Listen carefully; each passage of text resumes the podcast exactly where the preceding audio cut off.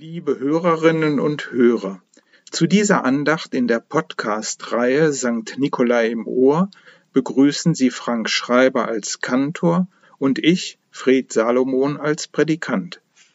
Wir legen diese Minuten in die Hände Gottes, des Vaters und des Sohnes und des Heiligen Geistes und bitten, Herr, segne du unser Reden, unser Musizieren und unser Hören. Amen.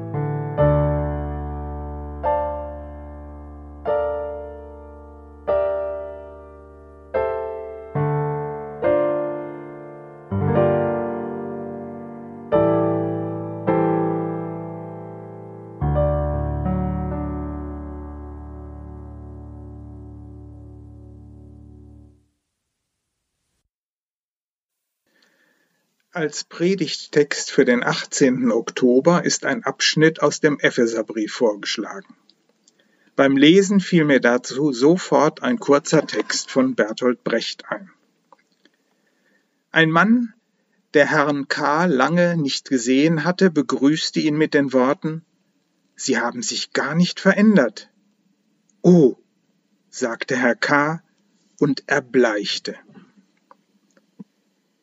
Wir sehen in dem Satz Du bist ganz der Alte eher ein Kompliment. Vielleicht kokettieren wir sogar damit, dir sieht man dein Alter nicht an. So ein Satz bestätigt unsere Lebenskraft und unsere Gesundheit. Sich nicht verändert zu haben, das vermittelt den Eindruck, dass wir jung geblieben sind. Sich nicht verändert zu haben, das zeigt, dass wir nicht wankelmütig sind, sondern geradlinig und kongruent, also mit uns im Reinen unser Leben führen, von der Kindheit über Schule, Beruf und Familie bis zu dem, was wir heute tun. Sich nicht verändert zu haben, das bestätigt, wie wir meinen, die Richtigkeit unseres Lebenskonzeptes, zeigt, dass wir verlässlich sind. Der kurze Text von Brecht entlarvt diese Haltung als gefährliche Selbstzufriedenheit. Sie haben sich gar nicht verändert. Oh, sagte Herr K. und erbleichte. Herr K. fühlt sich entlarvt.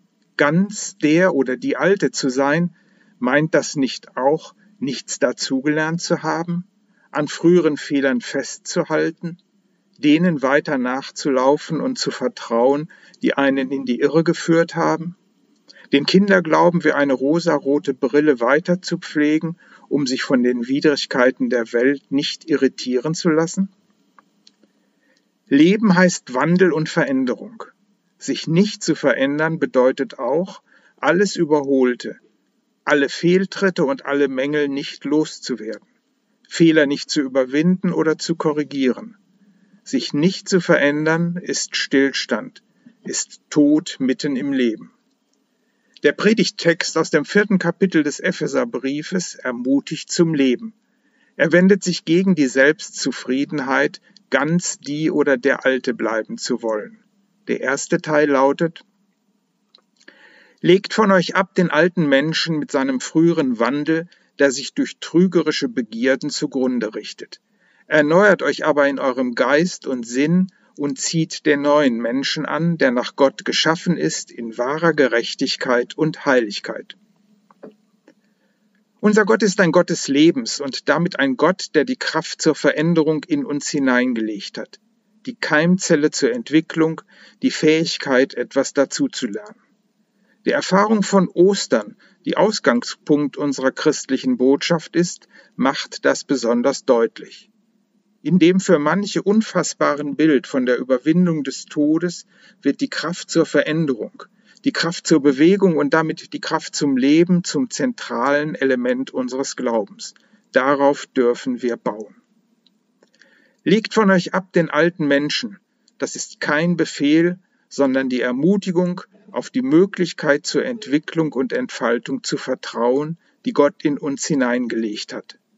Gott schenkt uns die Freiheit, nicht am Alten festhalten zu müssen, sondern dem nachzustreben, was Paulus sagt. Der zweite Teil des Predigtextes, den ich auf uns bezogen etwas umformuliert habe, ist so konkret, dass wir ihn ohne Probleme in unsere Zeit übertragen können. Darum verzichten wir auf das Lügen. Lasst uns die Wahrheit sagen gegenüber unseren Mitmenschen. Wir sind doch untereinander Glieder an einem Leib. Auch wenn wir zornig sind, wollen wir uns nicht schuldig machen. Die Sonne soll über unserem Zorn nicht untergehen. Der Teufel soll keinen Raum bekommen. Wenn wir gestohlen haben, wollen wir davon ablassen. Mit unserer Hände Arbeit wollen wir angestrengt Gutes schaffen, damit wir auch dem abgeben können, der es braucht. Hässliche Worte und dummes Geschwätz sollen nicht über unsere Lippen kommen. Wir wollen Gutes und Nützliches sagen, das die froh macht, die uns zuhören. Wir wollen den Heiligen Geist Gottes nicht betrüben, denn er ist das Zeichen unserer Erlösung. Weg mit aller Härte und Erregung, allem Zorn, Geschrei und Fluchen, kurzum, weg mit aller Bosheit. Wir wollen einander freundlich und herzlich begegnen, und wir wollen einander vergeben, wie Gott uns vergeben hat in Christus. Ich wünsche uns Mut zur Veränderung. Vertrauen wir auf Gottes Kraft in uns. Wenn wir das zu tun versuchen, sagt uns vielleicht jemand, das hätte ich von dir nicht erwartet. Und wir brauchen nicht vor Schreck zu erbleichen, sondern dürfen für Freude strahlen. Amen.